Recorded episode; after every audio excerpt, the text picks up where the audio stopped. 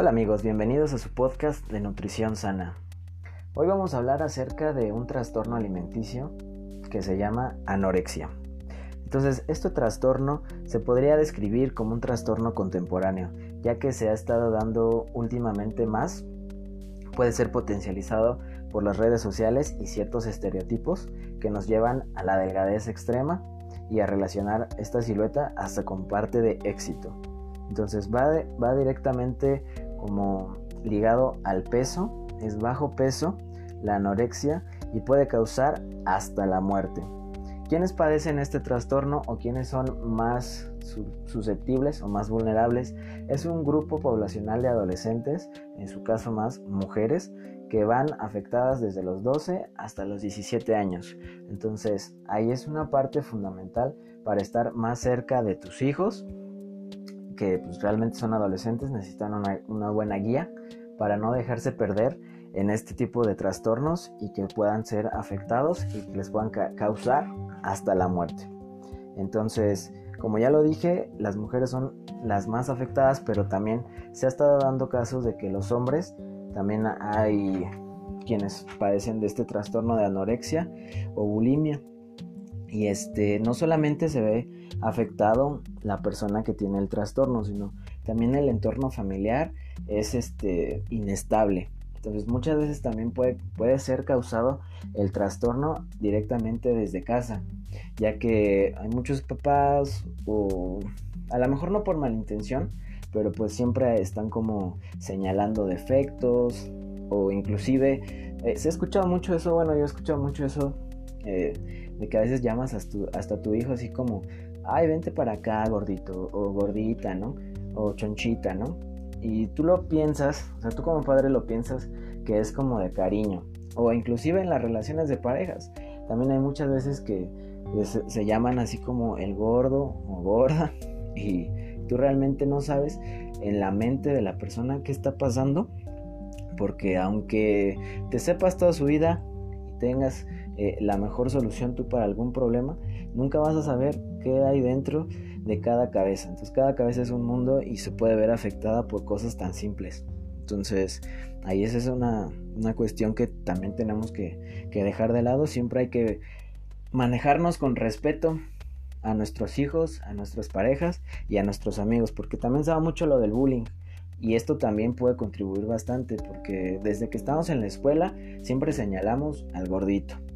El gordito siempre es el que todos se ríen, al que todo le sale mal, al que no ligan, al que cuestiones así le pasan. Entonces, pues realmente en vez de empezar a señalar a las personas, traten de ayudarlo, traten de decirle, no, pues mira, hay que comer más saludable, acércate a un nutriólogo, vamos a hacer ejercicio.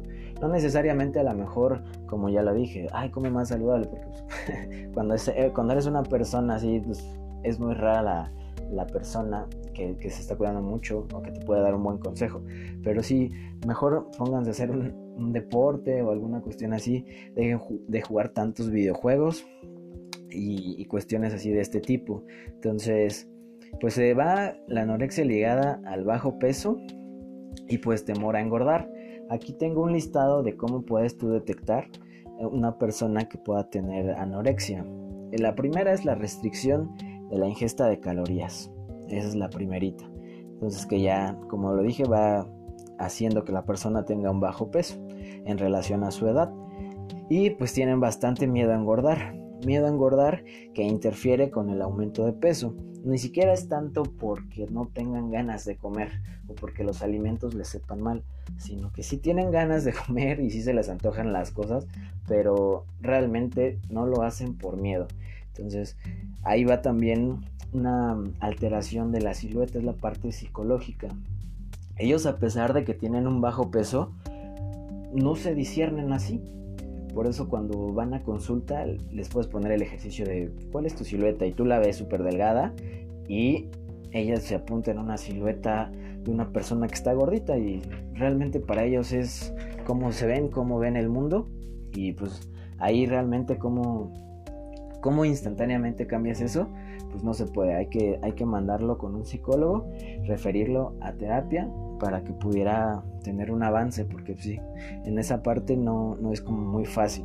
Y pues no disciernen la gravedad, por eso muchas veces permanece oculto. Siempre puede haber una persona que tenga bajo peso y no discierne la gravedad, porque te puedes hasta morir. Entonces hay más del 25% del peso habitual que debería tener ya lo tienen perdido. Entonces, una de cada 10 anoréxicas puede sufrir un infarto fulminante.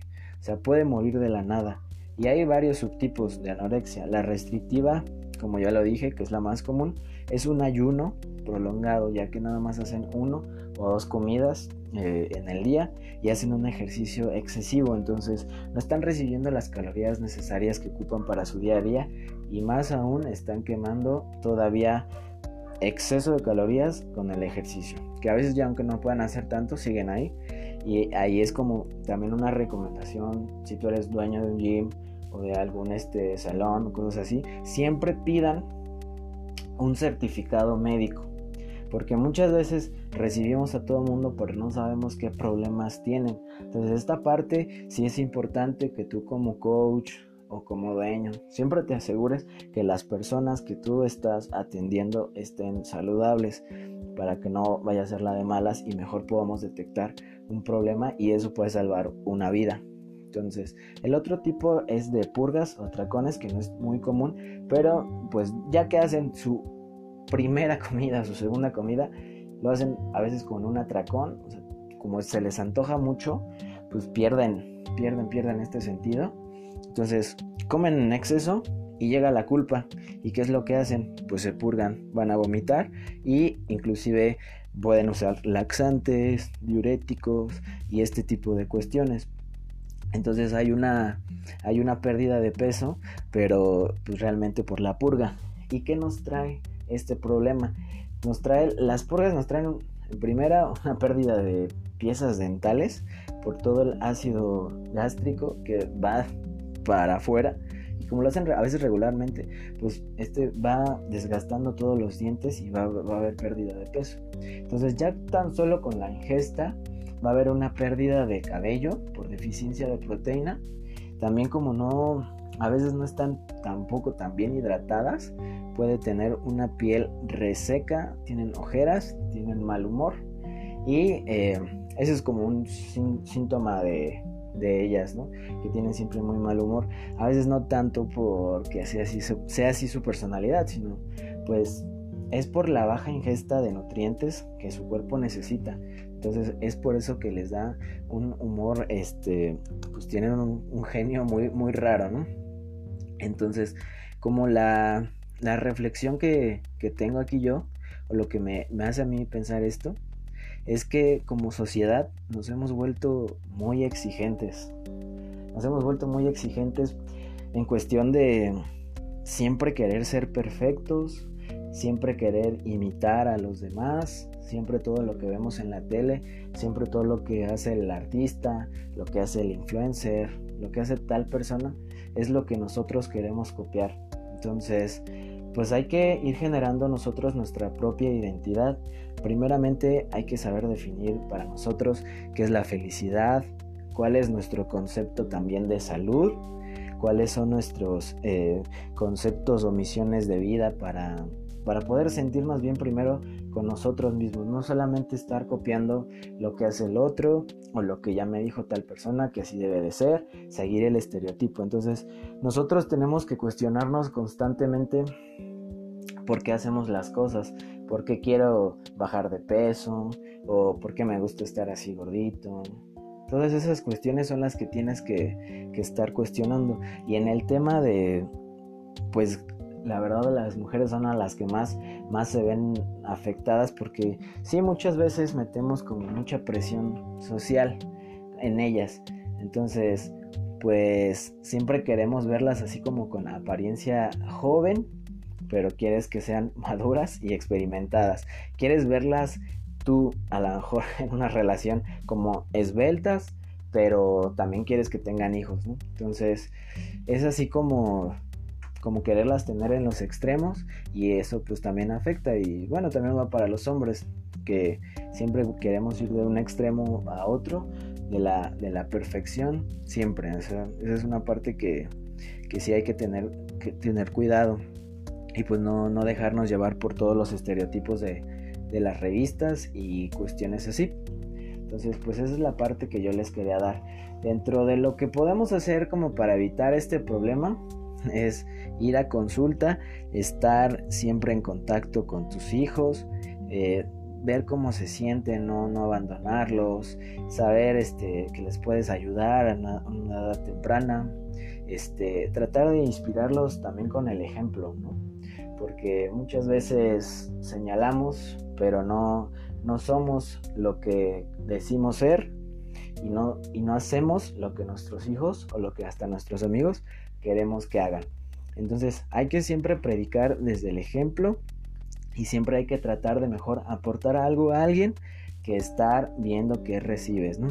Hay que dejar de criticar a la gente y hay que primero mejorarnos a nosotros como personas para poder eh, ayudar a los demás y hasta tus propios hijos, a tu propia familia. Entonces muchas, muchas veces se puede parar el problema desde antes, no tiene a lo mejor por qué pasar este tipo de situaciones, pero lamentablemente a veces el mundo así es, entonces hay que atacar nosotros para mejorar a este mundo desde nuestra propia trinchera, desde las cosas que podemos hacer nosotros, hay que primero ganar nuestra guerra interna para poder ayudar a los demás y que no no es que no haya no es que deje de existir este problema o, o que se vaya a erradicar por completo, pero pues, realmente que sí puede haber una mejora si todos como, como personas contribuimos a, a, tener un mundo mejor, pero siempre actuando desde el ejemplo y desde nosotros y teniendo bien definido qué es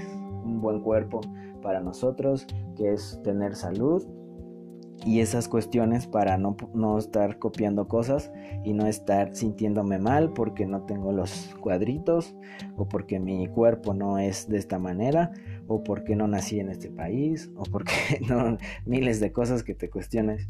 Entonces hay que hay que ganar primero la batalla interna y ya después podemos ayudar a las personas. Entonces pues la cosa con los trastornos así es espero que pues les haya podido ayudar algo en este podcast aunque es una pequeña reflexión y si tienen algún amigo algún este familiar pues traten de ayudarlo que se acerque a un psicólogo a un nutriólogo a un equipo multidisciplinario para que puedan ayudarlo y podamos salvar una vida. Entonces, recuerden que con actitud todo es posible y que Dios los bendiga. Hasta luego.